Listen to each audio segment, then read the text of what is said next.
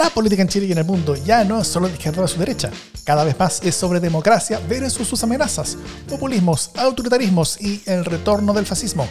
Las amenazas a la democracia crecen, ganan elecciones y tienen sus espacios y medios. La defensa, promoción y proyección de la democracia también merece los suyos. Ese es nuestro objetivo. Soy Jimena Jara desde un parque Balmaceda lleno de alergenos. Y yo soy Davor Minista desde Plaza Italia, que parece cada vez más un nuevo campamento Matei. Esto es democracia en el SB.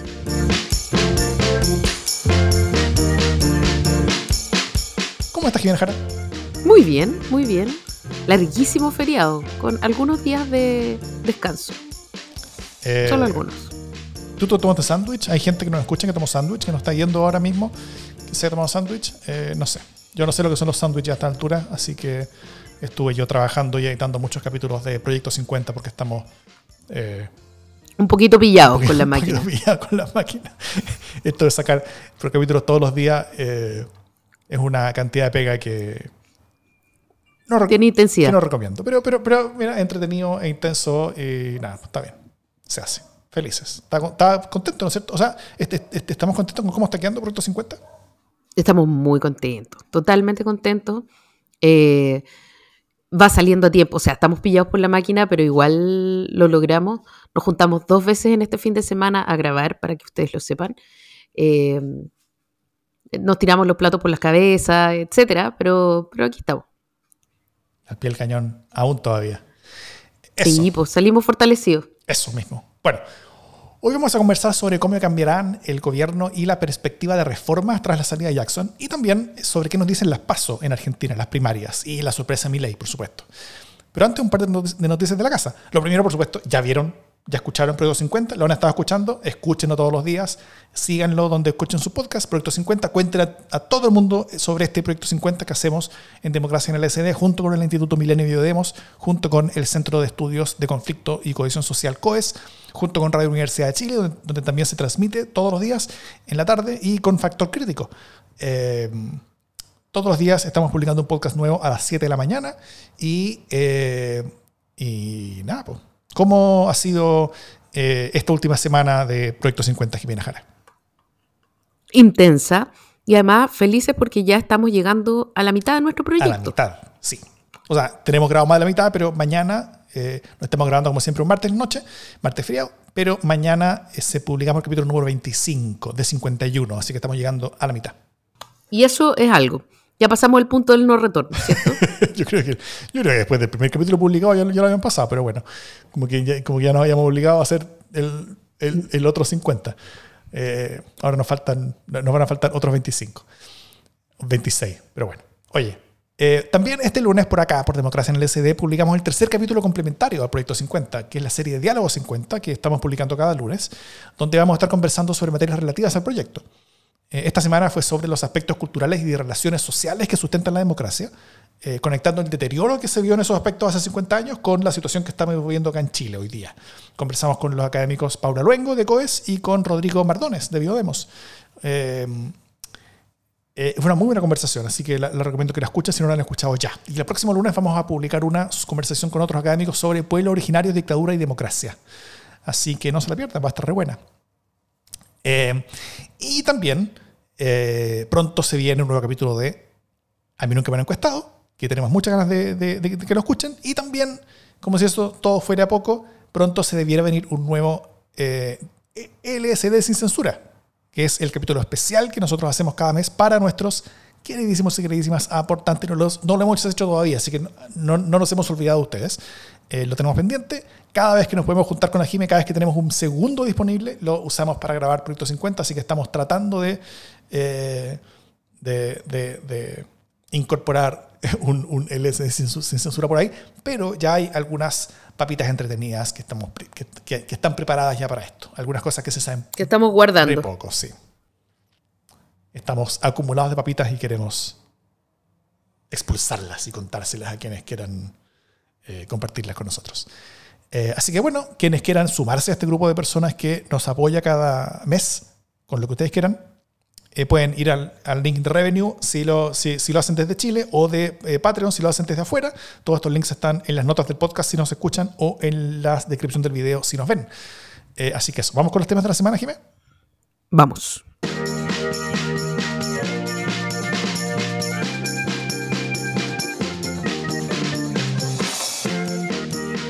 Bueno, finalmente pasó lo que el gobierno venía eh, intentando hace rato que no pasara.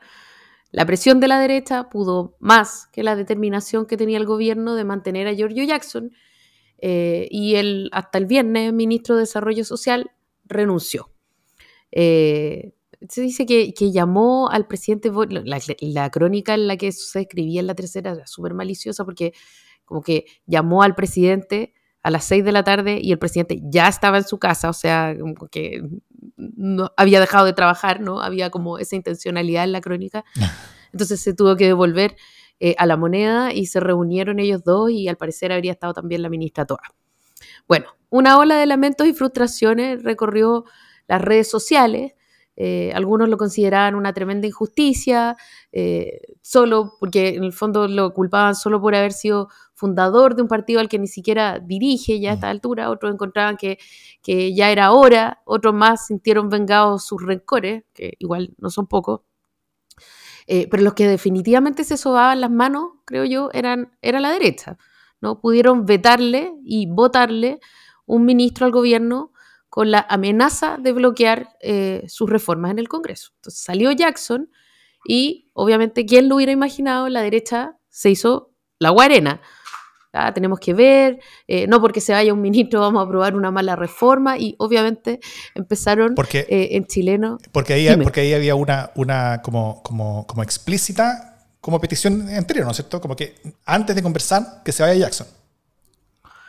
Claro, era como que de ninguna manera vamos a sentarnos a la mesa de la reforma de las pensiones si es que no se va Jackson. Entonces, claro, uno supone, uno supondría que Ido Jackson eh, se espera que ellos sí se sienten a la mesa y pongan al menos voluntad política para que se llegue a acuerdo. Pero obviamente empezaron, como se dice en Chile, a tirar el poto para las moras. Em, y entonces ahí entra en, escena eh, una especie de plan como maestro, o no sé, eh, que es esta conversación que ha sido noticia en estos últimos días del presidente Boric con el expresidente Sebastián Piñera para ver qué, de qué manera se arregla este entuerto. Em, no, no sé, no, no alcancé a saber si sabemos cuál habrá sido el argumento con el cual se convenció Piñera. Eh, habrá sido el triunfo republicano si no marcan diferencia, no sé. La cuestión es que Piñera salió como llamando a, ser parte de un acuerdo de las pensiones, ¿no? Diciendo que Chile necesita un acuerdo en, pensiones. Mm. ¿Cómo has visto tú este tema? Em, bueno, de todo, ¿no es cierto? Eh, la, salida de Jackson, efectivamente, creo que parte de ella, parte de los argumentos que se han utilizado son, han sido injustos en el sentido de incorporarlo a él como, como a él personalmente, como no solamente responsable político de muchas cosas que están pasando fuera de su cartera y fuera de su marco de responsabilidad directa, sino que incluso como, como supuesto eh, responsable de delitos, como algunas personas lo, han acusado en forma bien directa, como por ejemplo varios diputados judíos en una carta donde, se exigió su renuncia, donde se, se, le adjudicaron delitos a él. Entonces, de hecho, ahora un, posible frente son eventuales querellas que pueden haber eh, a las personas que le acusaron de delito, que fueron no solamente la oposición, sino que también incluso el gobierno, como el, como el senador eh, Fiel Espinosa, eh, del Partido Socialista. Eh, pero, por el otro lado, la salida de Jackson era bien esperada. él efectivamente, aunque no hubiera hecho nada, personalmente él él sí era la principal figura política eh, más cercana a la, al, como estallido inicial de toda esta polémica. Eh, Democracia Viva era una organización que pululaba dentro del lote de Jackson, dentro del grupo de Jackson, dentro del grupo de poder de Jackson de, Revolución Democrática. Entonces, eh, no es completamente injusto que se le adjudiquen responsabilidades políticas, al menos por cercanía. Eh, y, eso, y eso es algo que, en política sucede y bueno, y como alguien dijo por ahí, la política sin llorar. Eh, y también lo otro es que Jackson ha sido un, un ministro eh, catastróficamente malo. O sea, sobre todo en, su primer, en su primera pasada como ministro secretario general de la presidencia, o sea, no solamente él lideró eh, como la estrategia de gobierno en torno a la convención, convención que se perdió en forma espectacular. Eh, la, la, la, eh, la, mayor oportunidad que ha tenido la izquierda desde el gobierno Allende la, desperdició un proceso que al menos en parte lideró Jackson. Después de eso Jackson también eh, lideró la estrategia de negociación legislativa, como comparte su cartera, donde pospuso las principales reformas del gobierno hasta después de la, de la, convención, asumiendo que una victoria ahí les iba a dar mucho más, mucho más poder en la negociación. Eh, pero como eso fue una rota, entonces el gobierno se quedó sin pan ni pedazo. Y eso fue una decisión de Jackson también. O sea, ahí catastrófica su, y, también la relación que tenía con los parlamentarios era catastrófica también. Ya no, no, no, le, no le, respondían el teléfono, todo el mundo le, lo odiaba. Entonces era, era, bien, bien, bien, esperable todo esto. Y como en desarrollo social, muchas luces él, él lo mostró en su gestión y, solamente llamó la atención por estar eh, metido en, en, en polémicas que no estaban relacionadas con el ministerio en sí. Entonces estaba súper pedido. Era, era, era una cosa bien, bien, bien, inevitable. Y la acusación constitucional eh, vino finalmente a, yo creo que clavarle esta, esta última estaca eh, en la expectativa de que, de que tal vez iba a ser difícil que se lograra una, una mayoría de los diputados que quisieran sacarlo. Eh, pero tal vez varios diputados de oposición iban a ir al baño justo a esa hora, a la hora de la votación o cosas así, y con eso puede terminar saliendo. y finalmente con lo, con lo de Piñera, yo creo que el gobierno ha mostrado dos buenas jugadas después de todo esto. O sea, eh, eh, como en, el reposicionamiento después de, después de la salida de Jackson. La primera es la invitación, como tú bien dices, eh, que le hace Boric a Piñera. primero, no es que Boric haya invitado a Piñera a, Paraguay, al cambio de mando en Paraguay presidencial. Los presidentes salientes y entrantes de Paraguay invitaron directamente a Piñera. Lo que Boric hizo fue y lo invitó a compartir el vuelo. ¿no Entonces Piñera se, subió al avión, accedió. y esa fue una decisión inteligente porque Piñera, en su esfuerzo desesperado de mostrar eh, relevancia y haciéndose lindo con, pensando en una nueva carrera presidencial, eh, tema que vimos en la, la, la semana pasada. Eh, es una oportunidad también de ampliar la discusión para Boric, para el gobierno, de las reformas. Porque la UDI le niega pan y el agua. RN está 100% enfocada en su elección interna. Así que con dar la apariencia de una conversación con Piñera, que sigue siendo una fuerza importante en la derecha, y con capacidad de convocar a sus antiguos equipos también, que están en todos los partidos, eh, Boric le manda a decir a, las directivas de Chile Vamos que puede negociar con otros, no solamente con ellos. Que es como lo mismo que, trató de hacer con los empresarios antes, ¿no es cierto? Bueno, Piñera es como empresario también. Eh, y en Chile Vamos pueden tener miedo, porque si Piñera llega a un acuerdo con Boric y mueve algunos votos en el Parlamento, quedando él como el gran negociador, eso le desordenaría el naipe a los partidos, les saca, los saca el control de la agenda y Piñera queda como candidato presidencial, de una, ¿no es cierto? Entonces, la sola apariencia de que eso pueda ser posible es una buena aliciente a los partidos a moverse y negociar directamente con Boric. Y la segunda buena jugada es que eh, Boric invitó a los partidos de Chile Vamos a la Moneda este jueves. Eh, y ellos no saben si ir o no, ¿no es cierto? Y, para conversar sobre las reformas. La UDI ya dijo que sí, porque ellos están súper agachados porque habían dicho que iban a negociar eh, si es que se, iba a Jackson, entonces ahora como que no pueden decir que no públicamente. Eh, RN y Evópoli tienen dudas, eh, en RN es puro costo porque están en su elección interna, y, en Chile en general estaban en modo de ser duros con el gobierno, entonces, pero negarse a ir sería un asunto, un, costo político importante. Entonces, el y, además negarse a conversar con Boric mientras Piñera sí está conversando con Boric eh, sería de nuevo darle más poder a Piñera y perder más el control de la agenda. Entonces, eh, creo que es, eh, esta, esta como demostración de, de, vida, como de pulso, como de pulso en las venas todavía del gobierno, creo que hace un cambio con respecto a lo que hemos visto las últimas semanas, que ha sido pura reacción nomás. Y además se ha un cambio de gabinete, según sale la prensa recién. Sí, yo creo que lo que más eh, le gustó a Piñera de Gabriel Boric fue que, em, fue que pelara a Sergio Nofre Jarpa. Eh, porque, porque sabemos que tenían una enemistad, pero así ya demasiado añeja, ¿cachai? Como que se odiaban. Eh, así que eso de haber terminado de convencerlo como de ya, sí, sí, este gallo se merece un, un poroto, se merece una merendina.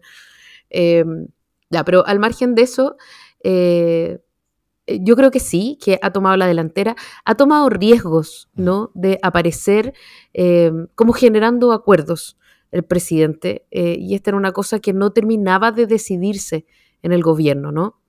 Em, esta, esta movida entre la confrontación dura y la búsqueda de acuerdos no terminaba de decantarse, porque si bien el presidente aparecía buscando los acuerdos, eh, el gobierno tenía una actitud ambivalente.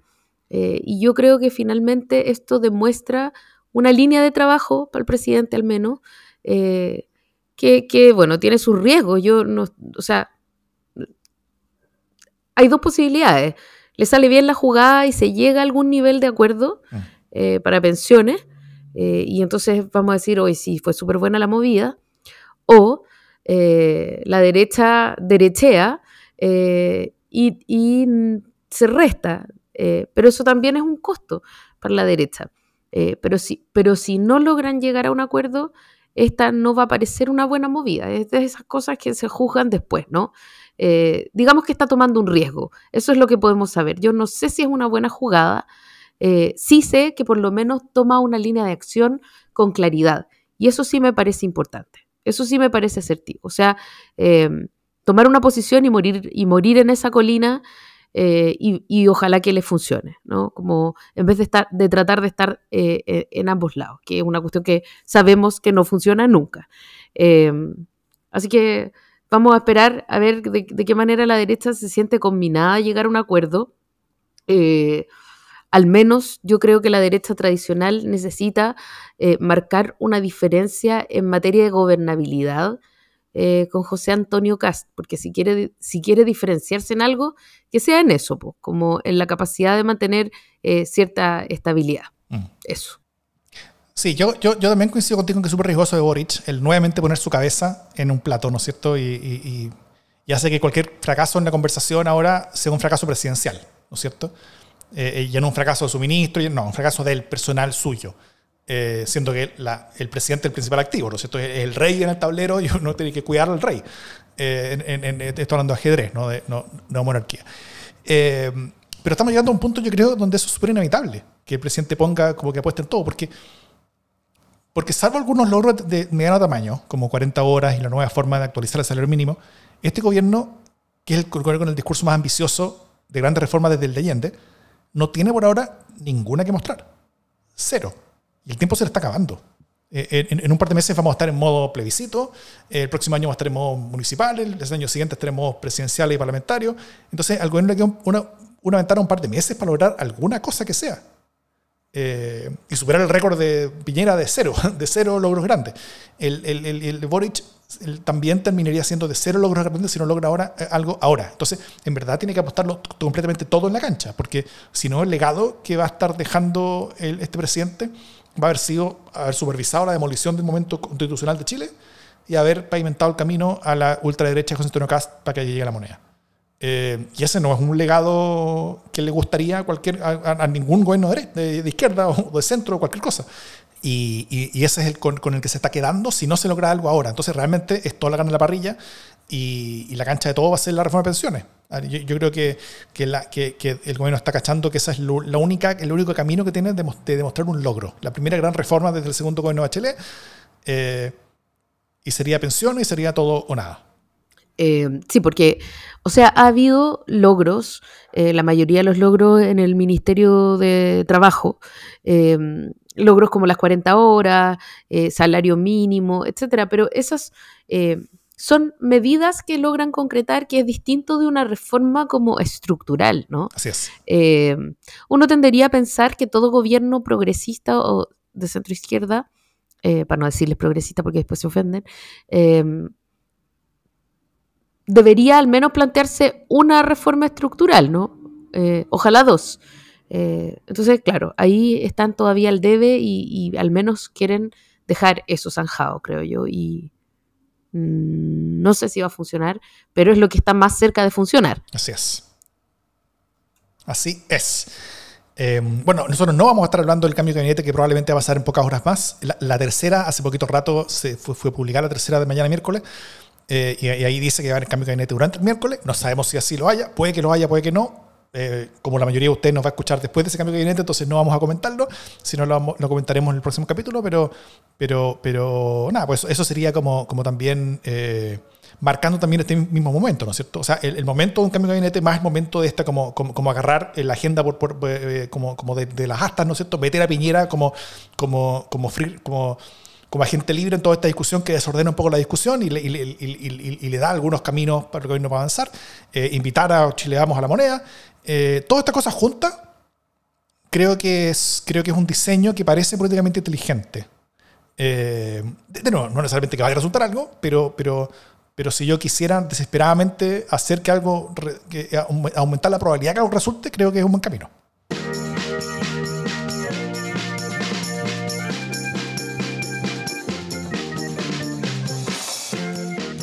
Lo que siempre resulta, independiente de cuál sea el camino tomado, porque siempre el mejor camino que hay, es, por supuesto, la expectativa de que vamos a tener material para esta sección, que nunca nos han decepcionado porque siempre hemos tenido material, siempre hemos tenido material.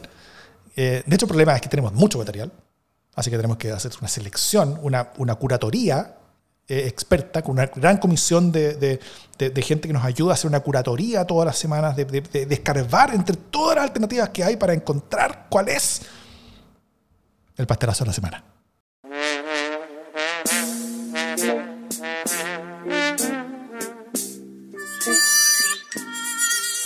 Oye, em, el presidente, el presidente eh, hizo un comentario crítico eh, a propósito de Sergio Nofre Jarpa, ¿no? Y salieron, eh, pero todos, todos en bloque en la derecha a indignarse porque había hablado en contra de un, de un demócrata ejemplar, un tipo que fue pero eh, clave en la democracia de los acuerdos, eh, una bisagra de la transición. Entonces se llenó, se llenaron redes sociales y no poca gente, que no voy a mencionar, eh, de lo que alguna vez fue centro izquierda, también salió a prestarle ropa a Sergio Nofre Jarpa. Mi pastelazo es para toda esa gente, sobre todo la centro izquierda, pero también de, la derecha, eh, porque no se puede ser tan carepalo, tan carepalo. O sea, un tipo que fue ministro de la dictadura, está bien, al final de su vida eh, se le ocurrió formar Renovación Nacional y él decía que le había dicho eh, al presidente Pinochet, espero, al presidente Pinochet además, espero que usted no vaya a hacer ninguna lecera o no sé qué, pero no. O sea, me parece que una cuestión es tratar de reescribir la historia y otra cuestión eh, es prostituirla tan descaradamente. Así que, no, qué, bueno que le hayan encontrado un par de buenos gestos, qué bueno que Renovación Nacional, que, le debe su existencia, eh, se sienta heredera, eh, pero nada de eso basta como para poder decir que se le critica injustamente por haber apoyado al gobierno que apoyó. O sea, not. Pastelazo. Muy bien. Bueno, como, como, bien había yo dicho recién, eh, toda esta sección es una sección que la trabajamos con mucho detalle, con mucha gente que nos ayuda a curar y a elegir y a seleccionar cuáles son los pastelazos de la semana para, para, con un trabajo muy profesional. Y fue tan profesional y todo, y todo tan preparado que obviamente la Jiménez tuvo el mismo pastelazo que yo. Eh, casi. Eh, porque también mi, mi, mi, tema era Harpa, pero con, con, un, con, un, pequeño giro distinto. Así que voy, para allá. Eh, porque Boric, primero, eh, en un acto del Museo de la Memoria y Derechos Humanos, dijo que desgraciadamente gente como Sergio Nofe Harpa terminaron, sus días impunes, pese, a todas las tropelías que cometieron. Lo cual es una palabra que, palabras que son justas, palabras que son verdad, pero también palabras que son innecesarias. creo que un presidente como Boric en una situación de debilidad y fragilidad de su gobierno, sobre todo si quiere lograr algo, porque al final este, este, este, esta polémica inventada sobre Harpa fue, es, básicamente una excusa para no juntarse con él y para no llegar a, ningún tipo de acuerdo en, los temas importantes. Eh, yo creo que Boric no debería estar haciendo flujos de conciencia con potenciales nuevas fuentes de conflicto porque, o sea, no le faltan conflictos a este gobierno, o sea, no, hay ninguna razón de por qué buscar más conflictos. El gobierno debería estar preocupado de abrirse nuevas avenidas de, salida, como lo hace con Piñera, como lo hace con, con, con la invitación, eh, pero, pero, pero bueno, este presidente eh, así, hace así. Pero mi pastelazo no es para él. Porque las reacciones, tal como dice Jime, eh, vienen de dos partes, ¿no es cierto? NRN salió a defender con mucha fuerza su principal fundador, lo cual es esperable. RN no es un partido claramente reformado en el sentido de, que haya hecho un juicio crítico sobre su propio pasado, que haya mirado y haya dicho un antes y un después, que haya marcado diferencia, que haya criticado a su, a, propio pasado. Eso no lo han hecho nunca. Eh, así que defender a Harpa no, es salirse de su libreto. Eh, y además están en pleno clima como electoral interno, tienen elecciones internas este sábado, entonces la presión identitaria es total. Entonces, la peor semana para el presidente para hablar mal sobre el fundador de un partido que está en plena elección interna. Eso es como eh, eh, clase 1.1 de, de, de Ubicatex político. Pero después hubo una declaración, todo Chile vamos, juntos, que la firmó la directiva Rene, evidente, la directiva de la UDI, que está en modo competirle a republicanos que eran más pinochetistas, y, eh, pero también está la directiva de Bópoli. De ahí yo me sorprendí.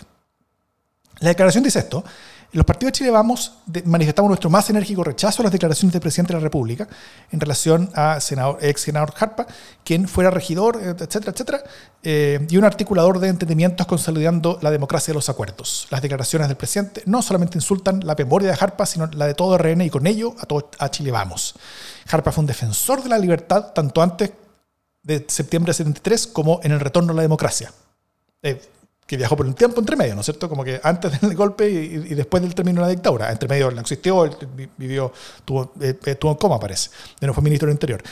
Eh, eh, y, logrando ser un factor gravitante, dice, para sacar adelante las reformas estructurales durante el gobierno de Elwin, lo que le valió el reconocimiento público por parte del fallecido mandatario.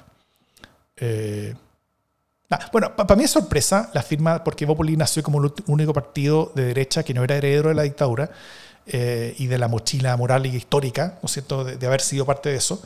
Eh, ellos no eran herederos por origen, no, no, no, fueron parte, no nacen de ahí como René Laudi, tampoco fueron herederos por convicción, ellos nunca eh, activamente defendieron la dictadura, como si lo hacen republicanos, por ejemplo, que no existían desde entonces, pero son herederos porque así decidieron hacerlo, así decidieron serlo. y Evópolis parte en un intento de reforma. Y porque Cast. Claro. Eh, Evópolis era, un intento de reforma del sector, ¿no es cierto? Un lugar seguro para estas personas de derecha que eran profundamente antipinochetistas y antidictatoriales, lo cual las hay, y bastante. Eh, era un lugar seguro, pero yo creo que era hasta ahora. Esta es la primera vez que Evópolis se mete en forma activa con esta declaración a defender el legado de autoridades de la dictadura por serlo.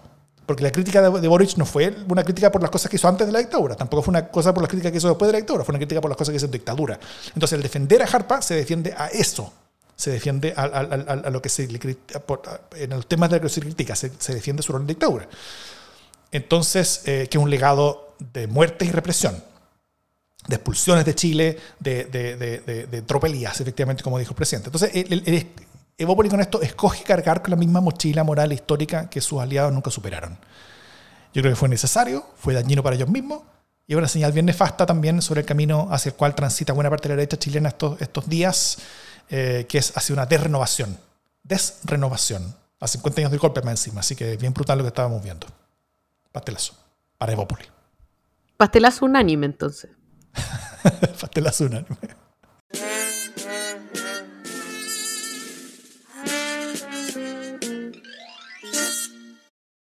Esta semana tuvimos elecciones en Argentina. Las paso. Primero, una muy breve explicación son las primarias abiertas, simultáneas y obligatorias, ¿no es cierto? Estas son como, como, como elecciones. Amo. eso es, es, una cosa muy particular de Argentina, que fue hecho básicamente por y para el peronismo, ¿no es cierto? Para resolver por la vía como de mecanismos eh, eh, centrales, como los, desacuerdos internos del peronismo, que, que es una, una, una, tienda política donde cabe desde la derecha más populista hasta la izquierda más populista. Eh, entonces eh, para, resolver quién básicamente representa por ahora esta, idea jabonosa e inasible que es, el peronismo, eh, se inventaron estas primarias donde también tienen que participar todos los demás. ¿Cómo funciona esto? Es que todos los candidatos que quieren presentarse a la presidencia tienen que pasar por acá. Algunos van por coalición, otros van como independiente. Por coalición van todos de una coalición y solamente queda el primero de cada coalición. Eso queda como candidato llega a primera vuelta. Y de los otros que quedan como independientes tienen que sacar más del 1,5% para llegar a primera vuelta. Entonces, de hecho, la mayoría de los candidatos que se presentaron quedaron afuera, porque sacaron menos de un 1,5%, y, eh, y de las listas principales habían un candidato independiente fuerte y dos listas fuertes. La lista de gobierno, eh, que era Unión por la Patria, la lista de la principal lista de oposición, la oposición histórica, de derecha, Macri, etcétera, que se llama Juntos por el Cambio, eh, y la libertad de avanza de Milley, donde él se presentaba solo. Creo que solo, yo creo que parece que solo. Entonces, eh, las encuestas lo que decían era que después de un mal gobierno de, Fernández que ha habido, donde se ha peleado con su vicepresidenta, con Cristina, donde se hace un desastre, la economía está por el suelo, la inflación está, en las nubes, eh, un desastre, entonces es, es, esperable que la posición normal a la expectativa de triunfo, ¿no es cierto? Juntos por el Cambio y Milei son dos formas distintas de posición. Entonces, bueno, Juntos por el Cambio se esperaba que tuviera como 30, 33, 34% según las encuestas, promedio de encuestas estoy viendo. Eh, Unión por la Patria, el oficialismo, que tener como 30%, un poco menos. Y, eh, y podía tener casi 18, 19, casi 20. Eh, harta votación, como dos solo. Entonces, la suma de todas las oposiciones eran, era mucho más que el oficialismo. El resultado final fue, eh, quien ganó fue Milley, él como persona individual sacó 30%, junto por el cambio, la principal oposición sacó 28,27% y, eh, y, y el oficialismo Unión por la Patria sacó 27%. Entonces, finalmente, las tres candidaturas presidenciales, de donde va a salir el próximo presidente de Argentina, muy probablemente, va a ser o Javier Milei o eh, Bullrich, que es, la que es la candidata que quedó de la posición de derecha, y de Unión por la Patria eh, queda Massa, Sergio Massa. Entonces, el peor resultado en la historia del peronismo, eh, pero, pero la principal sorpresa fue Milei, ¿no es cierto? Esta este, este, este, forma como de, como de payaso anarcocapitalista, semi-autoritario, eh, que tiene mucho que, que, ver con esta ola de populismo de derecha que, se, que se potencia no solamente en, América Latina, sino que en buena parte del mundo democrático. Eh, con conexiones con Trump, con conexiones con Bolsonaro, con conexiones con, con, con, los europeos como Orban, etc. Y, y es una, yo creo que amenaza para la democracia argentina en general. ¿Cómo, cómo viste tú esta elección y qué, qué, es lo que tú crees que dicen estos resultados, Jimé, sobre lo que pasa en Argentina y lo que, puede, y lo que está pasando en el continente? Creo que es lo más interesante. O sea, yo creo que eh, no pocas personas en Chile están viendo lo de mi ley como un indicador de aquello que podría ocurrir en Chile. Eh, o sea, hay mucha gente que quiere extrapolar sin más lo que ocurrió en, en Argentina con lo que va a ocurrir eh, en Chile. Eh, yo creo que no es una cuestión de sumar dos más dos, pero aún así son señales. Chile ha estado bastante acompasada en las corrientes de la historia con Argentina en general, ¿cierto? Hemos, tenido gobiernos de distintos signos, pero uno diría que las corrientes son más o menos paralelas, ¿no? Eh, somos como compañeros de curso. Vamos cambiando los dientes al mismo tiempo. Eh, y claro, además estuvo Javier Milei acá en Chile hace poco tiempo, ¿no? En Las Condes. Eh, se juntó con republicanos. Esos son como sus primos hermanos y por lo tanto republicanos están celebrando como si fuera un triunfo propio lo que está pasando con Milei. Y yo creo que eh, una cuestión que es eh, interesante de mirar, preocupante también, pero interesante de mirar, es que eh, mi ley condensa en sí mismo una rabia bien grande, ¿no? Como si uno tuviera que pensar cuál es la emoción de la campaña de, de esa emoción es la rabia, la frustración, ¿no? El enojo. ley es un tipo que está siempre enojado enojado por el gasto que, que, hace el aparato estatal, eh, enojado porque los partidos políticos no son capaces de proveer aquello que se espera, eh, enojo por distintas cuestiones. Eh, y las mayorías de las personas que han estado esperando respuesta eh, durante muchísimos años en Argentina, ¿no? Porque Argentina ha sido como una larga historia en la que parece que se va a parar en los últimos años, eh, pero le cuesta mucho. Eh, el descalabro kirchnerista fue importante, entonces gente que creía mucho fue dejando de creer de a poco. lo que pasó con Fernández ha sido peor y, y, esta alternancia con Macri entre, entre Guatemala y Guatepeor eh, es una cuestión que cansa mucho eh, y por lo tanto hay un espacio en el que esa frustración eh, se transforma en ganas de algo nuevo, casi que cualquier cosa.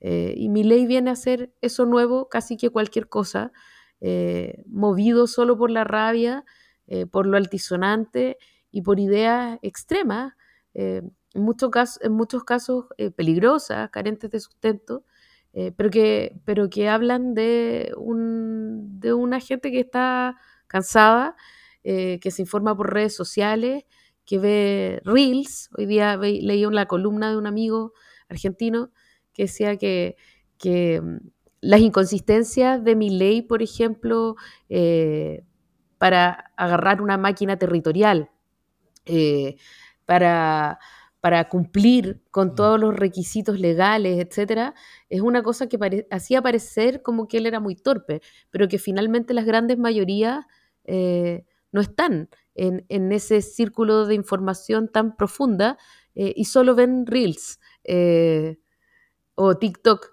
y ahí mi ley lo hace bien. es provocativo y logra ser un buen candidato de redes sociales porque las emociones que canaliza son emociones extremas.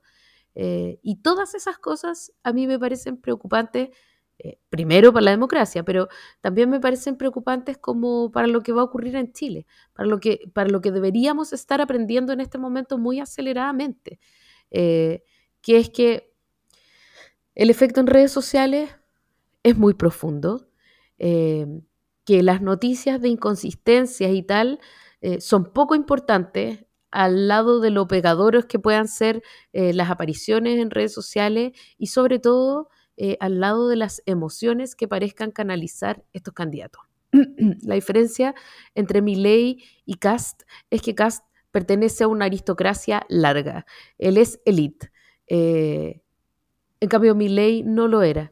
Entonces, mm. él alega que, las castas tienen que acabarse, ¿no? Entonces, eh, eso le permite una llegada distinta, porque él es como el prototipo del self-made man. Eh, de hecho, él detesta a sus padres, eh, dice que ojalá que para él están muertos, o sea, como que hay todo un rollo ahí como con el haberse hecho a sí mismo, ser responsable a sí mismo, que le permite una, una desquiciada coherencia en su narrativa, que no es lo mismo que le pasa a un señor como Cast, eh, cuya familia es dueña de Bavaria, de no sé cuántas salchichas y eh, hijo de ministros y etcétera, ¿no? Como es otra historia. Eh, no, le vamos a creer a Cast la historia del hombre hecho a sí mismo.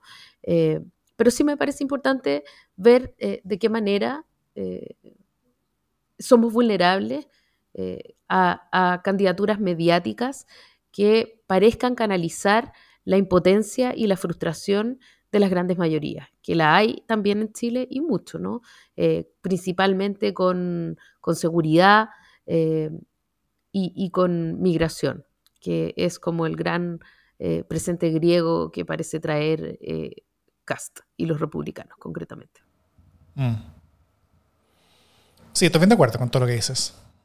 Yo por un lado me, me trato de poner en el lugar de los argentinos eh, de un país que lleva tantos años eh, con este como terrible estancamiento, o sea, tanto 100 años más o menos de, de un 80 años como un estancamiento tan, tan horroroso económico, eh, con una situación económica con, la mayor inflación del mundo. O sea, por ejemplo, hasta, hace poquito,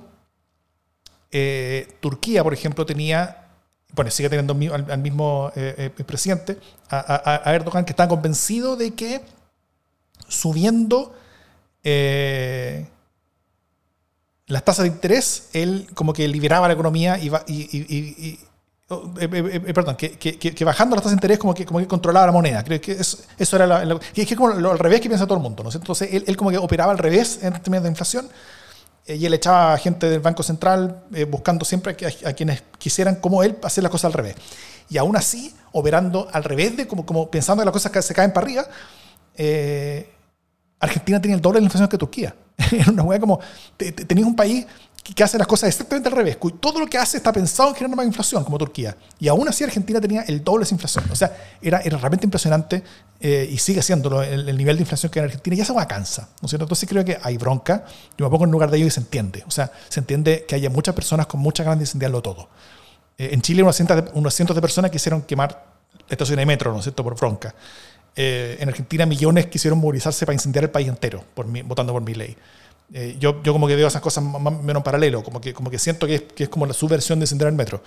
Eh, porque al final, si, los políticos y, esta alternancia de décadas entre los K y los anti-K, que yo creo que termina con, con esta elección, están mandando el país al carajo, según todas las personas, entonces mejor lo mando al carajo yo, ¿no es cierto?, como votante. Y, y, veo a este tipo con ganas de destruirlo todo, con ganas de romper cosas, y eso se siente que le representa a ellos, como, como, como, ese ánimo de romper, como ese ánimo de destruir. Eh, así que nada, porque eh, creo que como bien lo dices, se conecta anímicamente con, con esa situación.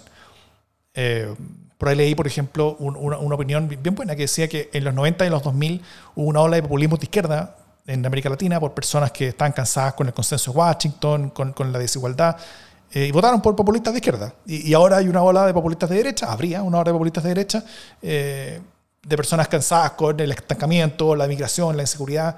Eh, y, eso estaría generando esta, este, este, esta ola, que no, que, que, no es unívoca, ¿no es cierto? Bolsonaro acaba de perder su, su, elección, pero igual le fue bastante bien. pero al final, bueno, hay autoritarismos que son nacionalistas en lo económico, hay autoritarismos que son estatistas en lo económico, hay autoritarismos que son liberales en lo económico, y autoritarismos como este, que es, es como anarcocapitalista en lo económico como mi ley. Eh, pero todos son autoritarismos al final.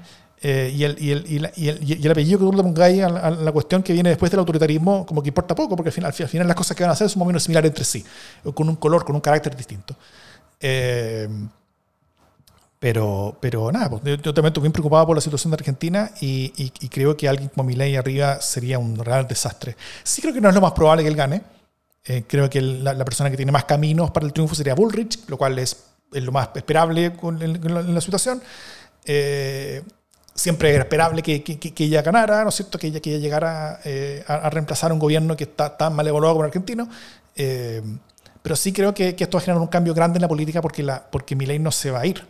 incluso si no gana esta elección en esta vuelta, él va a seguir su presencia y por lo que las cosas de las cuales se trata la política argentina van a cambiar de forma bien fundamental. Como también están cambiando en Chile por la presencia de, figuras tan disruptivas como José Antonio Cast, que no es lo mismo que Milley, es distinto. Cast no es tan demente, no es tan loco. Eh, eh, por lo mismo, tal vez es más peligroso. porque, pero, pero, pero nada.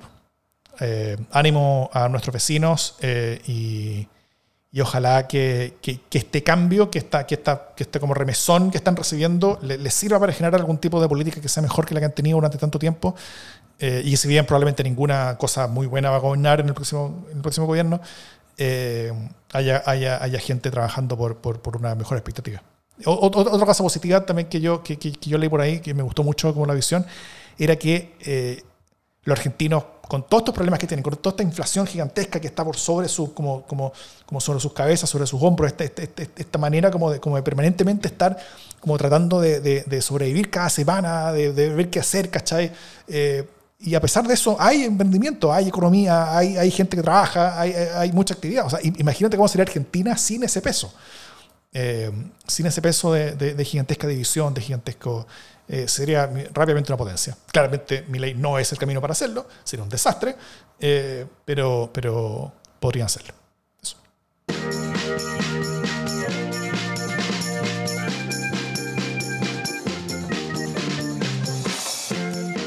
Las buenas noticias. ¿Qué buenas noticias tienes, Jimena Jara? Mira, no tenía buena noticia, pero voy a tomar prestada una buena noticia que pone en el chat de quienes nos acompañan en vivo, eh, Gino Morales, que es que eh, los Jaivas están cumpliendo seis décadas de carrera. Eh, obviamente bien mermados en los números, pero es una buena noticia que sigan haciendo música. han sido un referente para varias generaciones. Mm. son además una de mis dos bandas favoritas junto con el grupo Congreso. Em, y se han mantenido haciendo música a pesar de las tremendas bajas que han tenido. La muerte de Gabriel Parra y de Gato Alquinta eh, han marcado a la banda y obviamente la han debilitado, pero siguen ahí y, Mario Mutis hace voces que nunca había hecho, eh, así que nada, me parecen unos viejos maravillosos. Eh, estoy, por supuesto, muy enamorada de Claudio Parra y, y, me parece bueno, importante y fabuloso para la democracia que ellos sigan estando. Sí, ¿no es cierto? El otro día cuando grabamos eh, Proyecto 50, como que nos tocó la noticia así como de, como de hace 50 años, ¿cachai? Eh, los Jaivas subían un piano a Machu Picchu. y tengo una ¿Cómo hicieron eso? Vimos videos, como que fue, un recreo en la grabación, estuvo, muy entretenido.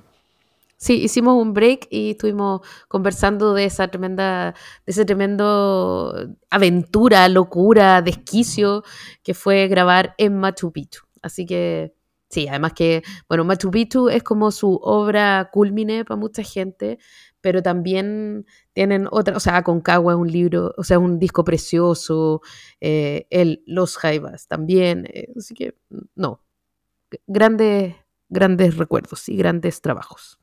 Muy bien. Em, yo par de buenas noticias, también me, las comentan acá, así que yo las tomo.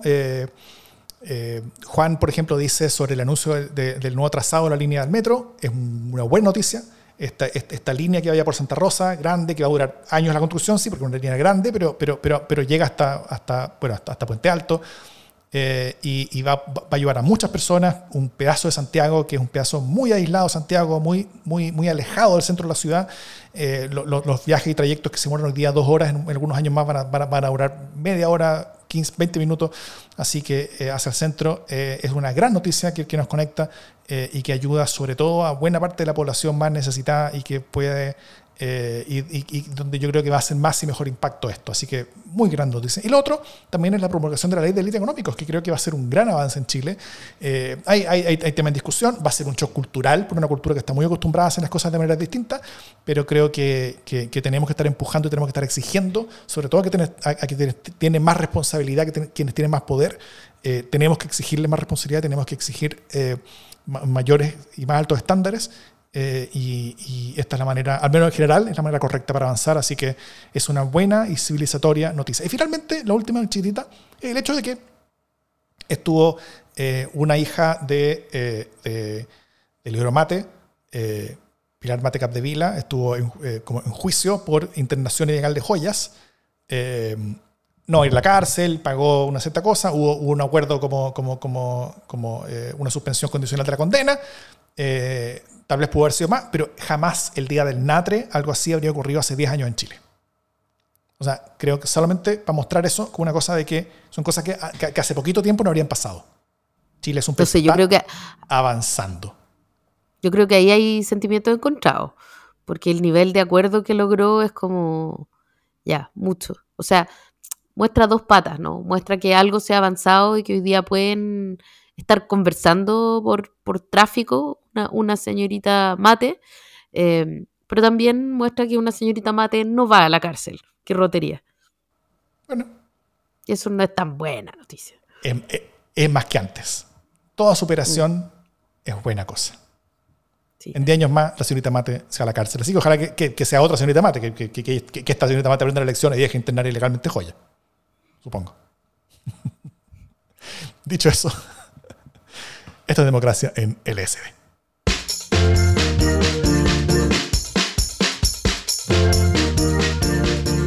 Nos vemos mañana temprano. Nos vemos mañana temprano. Tenemos grabación de Diálogo 50, así es. Mira, y, por acá dicen en el chat, Juan Rodríguez dice, esta ley, la de delito económico, vendría siendo el legado del estallido. Mira, es cierto, sería como el único legado hasta ahora del estallido. Lo cual, a la dirección correcta, pero, pero es como poca cosa para tanto, tanto huevo, ¿no? Eh, sí, eh, todavía no tenemos un sistema de subsidios claro en transporte, por ejemplo, que fue lo que detonó la cuestión. Ni tenemos tampoco una política de, patrimonio, monumentos nacionales a partir del plinto vacío. Es más, no tenemos ni, una estatua de Snoopy durmiendo arriba del plinto de, la casa de Davor. El plinto de la casa de Davor. qué simbólico. Juntémonos en el plinto. Juntémonos en el plinto vacío. Arriba el plinto.